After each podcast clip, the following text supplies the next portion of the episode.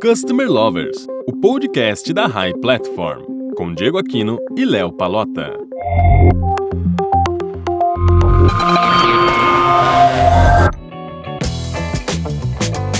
Pessoal, tudo bom? Sou Leonardo, head da High Academy, a primeira escola de Customer Experience do Brasil. E eu sou Diego Aquino da High Platform e está começando mais um episódio do Customer Lovers, o podcast da High Platform. Bom, vamos lá, né? Vamos direto ao assunto, ao tema de hoje, que é Customer Experience. Vamos discutir hoje estratégias, ferramentas, tudo. Exatamente. E nossa convidada não poderia ser ninguém além de Monize Tonoli. Ela é especialista em Customer Experience. Monize, obrigado por aceitar participar do nosso podcast. É, eu queria que antes você contasse um pouquinho da sua história, se apresentasse. Ah, que legal, gente. É, Diego, Léo, super obrigada pelo convite. Eu que fico honrada dessas portas abertas e de poder falar um pouquinho aí da minha experiência e do que eu acredito, tá? Bom, para quem não me conhece, eu sou Monize, eu Estou no mercado há 22 anos. Comecei como atendente na Chocolates Garoto, onde eu aprendi a importância de você ouvir efetivamente o cliente para entender depois e gerar estratégia dentro da empresa. Passei por um monte de lugar nesse meio do caminho e atualmente eu estou na Laudet Digital cuidando da experiência do aluno do EAD. Então é uma jornada que passou de comida para revista, para software e agora com o ensino e que eu acho super bacana porque acho que não tem outro caminho para a gente para frente do que senão educação. Maravilha. Monize, para a gente começar nosso papo, eu queria que você falasse, na sua visão, qual o grande mito que a gente tem hoje sobre o CX? Como é tudo muito novo, né, Diego? Eu acho que tem ainda muita, muita névoa em cima do tema. Eu acho que tem muita gente que faz Uh, aproveita, né, assim, um, faz um buzz em cima do, do termo, que acha que é moderno e que faz bonito, mas o que mais eu acho que me, me incomoda, né, é o termo do fator uau. Eu acho que se relaciona muito o CX, a experiência do cliente, a você conseguir um efeito de super encantamento no cliente. E, e, o que me preocupa mais em cima disso é que a experiência do cliente não é isso, né? A experiência do cliente, o CX, é você cuidar da jornada toda e não você só fazer uma ação de encantamento, né? Você tem que garantir que o arroz com feijão está acontecendo muito bem. Então, eu acho que um grande mito e que muitas pessoas vêm perguntar para mim é: ah, como que eu faço para fazer um uau, né? Para eu ter esse fator de encantamento? E você tem que começar pelo arroz com feijão e a experiência é muito o arroz com feijão, né? Deixa o uau para depois, quando você está com tudo muito estruturado. Agora, é engraçado, né, Moniz, que a gente tá ouvindo o termo Customer Experience em todo lugar, né? É o termo da moda, todo mundo tá usando, todo momento. Na prática, como se aplica isso dentro de uma empresa? E assim, se você puder até trazer um pouco do conceito na sua visão, seria importante. Pois é, esse lance de, de termo da moda, né, é um barato, porque cada empresa, como é, é muito novo, cada uma decidiu implementar e ficar bem na fita do jeito que acha, né? Muita gente começou a usar como atendimento, para explicar a área de atendimento, e isso eu já acho que é um super problema, porque não é isso, né? O Customer Experience é como o cliente se relaciona com a marca ao longo de toda a jornada que ele tem com ela, né? Então isso passa desde marketing, desde Uh, o uso do produto em si e o atendimento também, né, se for preciso. Então, Customer Experience cuida da jornada como um todo e não só como atendimento, tá? Então, dentro de uma empresa, né, as empresas que já estão levando muito a sério o termo da forma que ele é, que é garantir a jornada correta, elas estão garantindo que estão colocando o cliente no centro da tomada de decisão. Como que você faz isso na prática, né? Você tem que saber o que seu cliente acha de você. Então, eles ajustam os canais de escuta, todos os pontos onde o cliente pode estar tá falando de você, e o atendimento é só uma ponta, né? Para entender as dores desse cliente, entender as alegrias dele e ter musculatura para ajustar esses processos. Então, não é uma coisa única que você faz um fator de encantamento, é você garantir recorrência, é você estar tá constantemente ouvindo, ajustando, ouvindo de novo para saber, muito feedback, e algumas poucas empresas já têm isso implementado de verdade. E algumas outras estão no caminho, mas a maior parte ainda enxerga só como atendimento. Agora, deixa eu te complementar essa, essa questão qual o mercado? Vai, a gente falou de empresa, né? Mas Uhum. qual o mercado que você está vendo que está sendo mais aplicado isso? Esse conceito que você trouxe, né? Que englobou o contexto do, do Customer Experience. Qual o mercado que tem mais usado isso e com sucesso? O caso mais clássico disso e que usa há muito tempo e de uma forma recorrente e antiga é a Disney. A Disney, eles são parque, eles atuam no segmento de diversão e eles garantem esse ciclo completo de ouvir o cliente, ajustar, oferecer mais, ouvir, oferecer mais. Então eu acho que eles são o caso mais antigo de quem consegue aplicar isso de verdade, tá?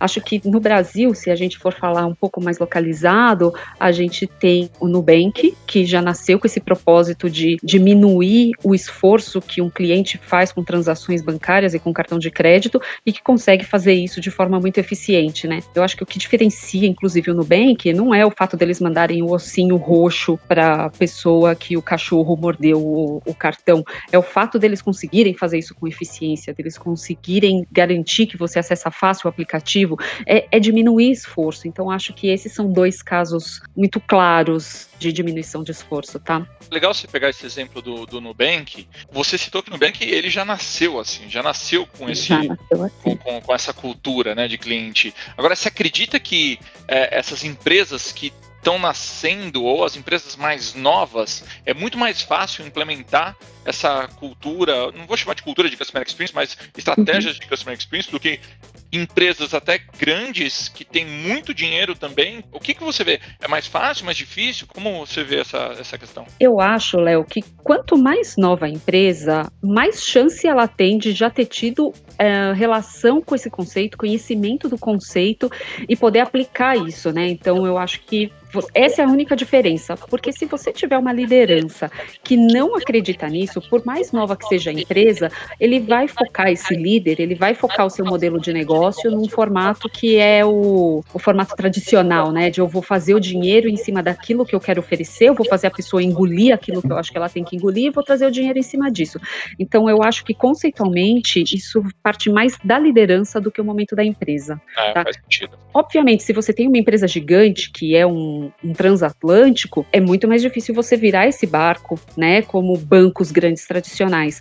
Mas se isso vem da liderança, vem como um modelo de negócio, um modelo de gestão, isso é super possível de ser aplicado.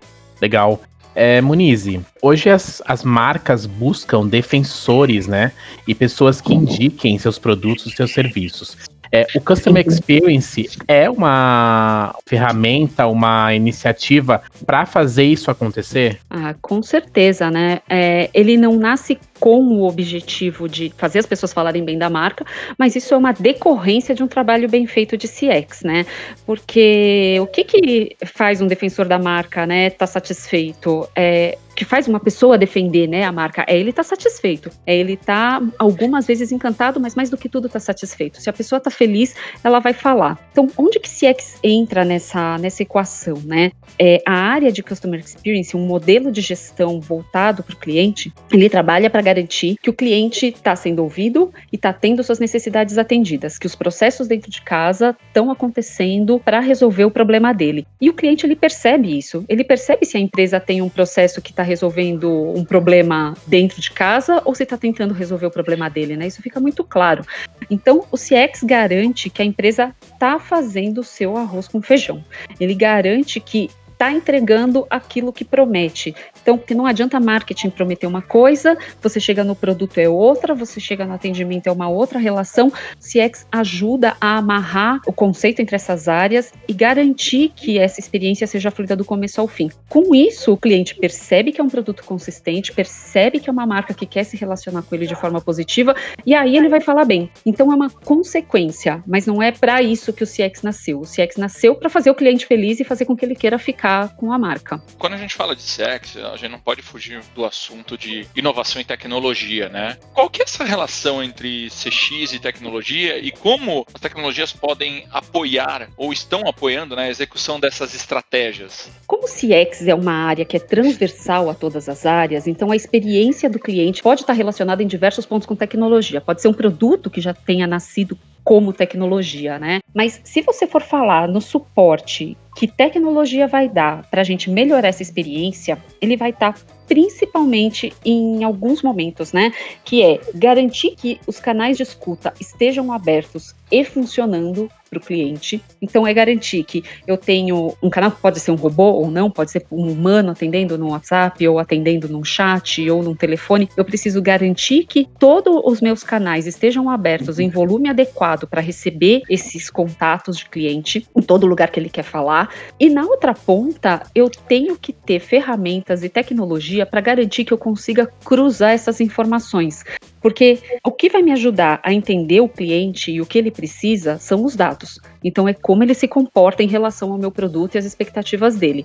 Então, eu entendo que a tecnologia ajuda a gente muito para garantir a escuta e depois para garantir a análise desses dados. Monize, e como que é possível medir os resultados das ações de Customer Experience?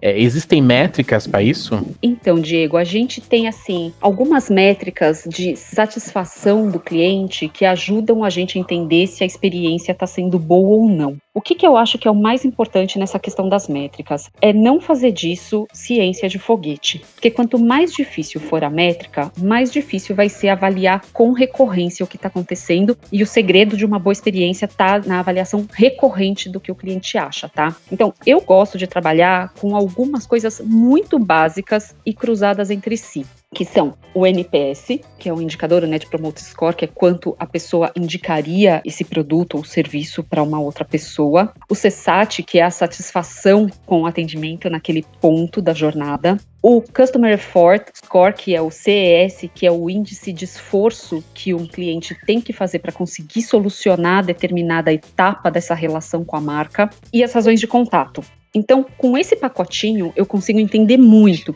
que esforço o cliente está fazendo para conseguir solucionar um problema comigo, se ele está satisfeito quando ele se relaciona comigo pontualmente, se ele me indicaria para outras pessoas. E isso tudo sozinho não me diz nada. Mas quando eu cruzo isso com o porquê disso, quais são essas razões, é que eu consigo começar a tomar decisão dentro de casa. Então, por exemplo, eu consigo identificar que o cliente ele precisa fazer um esforço muito grande para conseguir efetuar uma transação dentro da minha plataforma. Ok, qual é esse esforço? O que está acontecendo? Por que é que ele está insatisfeito nesse momento? Qual é a dificuldade? Onde está a dificuldade dele? Porque com isso eu consigo, dentro com as áreas responsáveis, que pode ser a área de tecnologia, a área de, de negócios, tomar uma decisão do que fazer para diminuir esse esforço. Então, se eu tenho só os números puros, os números puros não me dizem nada né? Eles me dão uma fotografia do momento que me ajuda a me comparar com o mercado, mas é muito raso, eu não consigo tomar decisões em cima disso. Então, para mim, a evolução das razões de contato é um dos principais indicadores do que a gente está ajudando ou piorando para um cliente,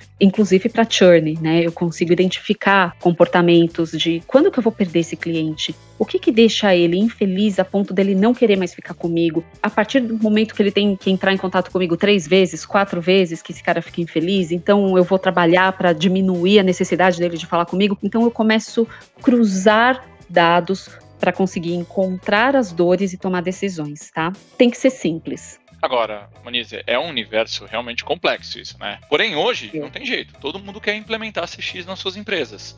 Uhum. Ela sabe que isso vai trazer resultados diretos para ela. Uhum. Você consegue compartilhar com a nossa comunidade que está ouvindo, acompanhando a gente no podcast, algumas dicas para as empresas que querem montar uma estratégia de Customer Experience do zero? Sim, sim.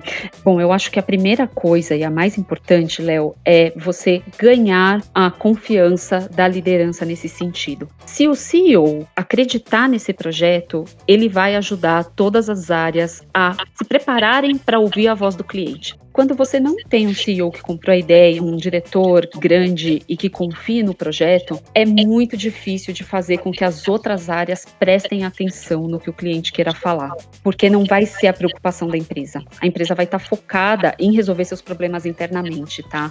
Então, ponto de partida é coletar informação, coletar dado de mercado, mostrar para os diretores, levar isso para frente. Uma vez que a empresa tenha comprado a ideia, que o C-Level tenha comprado essa ideia, aí sim é a hora de preparar os canais para saber o que o cliente está falando.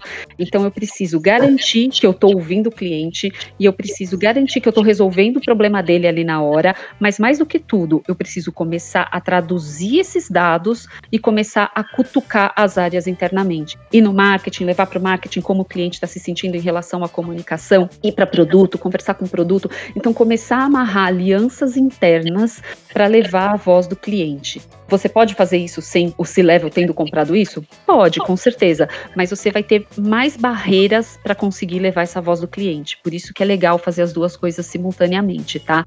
De qualquer forma, a chave está também na recorrência, é fazer com frequência essa comunicação com as áreas, é estar tá em constante comunicação, amarrando essa voz do cliente entre todas as áreas, tratando o cliente como um ser humano único, né? Parar com as pesquisas isoladas do cliente e olhar ele como uma pessoinha só. Então não é o cara que recebe a comunicação de marketing, não é o cara que acessa o app, esse cara é um só. O que, que acontece durante a jornada dele? Monize, as empresas brasileiras já aderiram às estratégias de Customer Experience em relação às empresas de fora? Ou a gente ainda está engatinhando ainda? Boa pergunta, Diego. A gente tem alguns bons exemplos, sim, aqui no Brasil. Como a gente até estava falando um pouco antes, né? A gente estava falando do Nubank. Então, existem algumas boas iniciativas, tá? A Natura também tem algumas iniciativas muito legais em termos de experiência, que está sempre buscando resolver as questões tanto das clientes quanto das revendedoras, olhando mesmo para as necessidades do que cada grupo precisa, e eu acho isso muito legal. Eu passei por uma experiência agora ontem super bacana e que nem é uma empresa brasileira, mas que está aqui no Brasil se posicionando, que é um app de compras, e eles demonstraram tanto cuidado, tanta preocupação em resolver problemas com um produto que nem era responsabilidade deles, que ficou muito claro para mim o quanto existe uma preocupação em melhorar os serviços. Então saiu na frente de todos os outros concorrentes. E isso eu achei muito impressionante.